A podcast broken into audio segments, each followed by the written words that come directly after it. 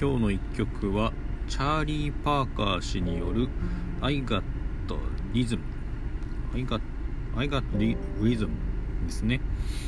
えーと、この曲自体はですね1930年に発表された、えー、ジョージ・ガーシュウィン作曲。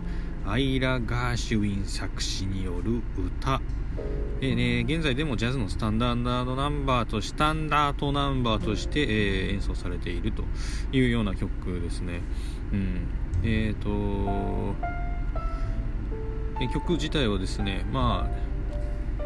うん、まあ、愛がリズムって言ってるくらいなのですごくね、あの、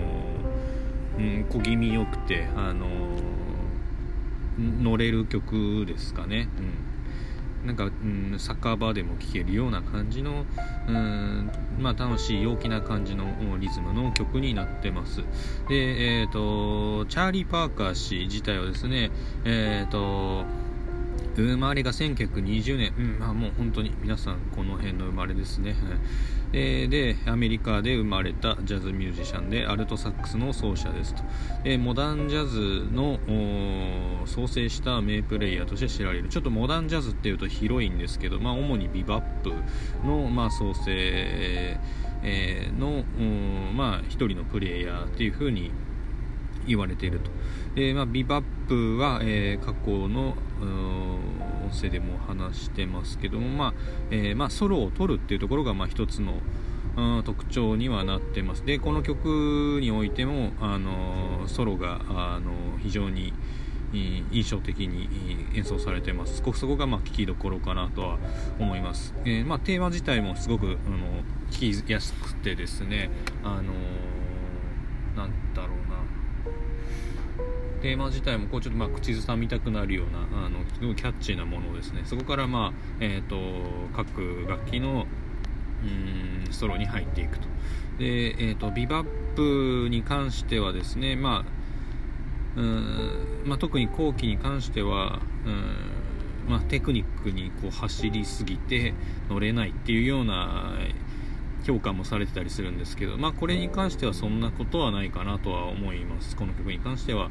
乗れるし、えー、このソロも楽しめるそんな感じの一曲になってます。うん結構、うん、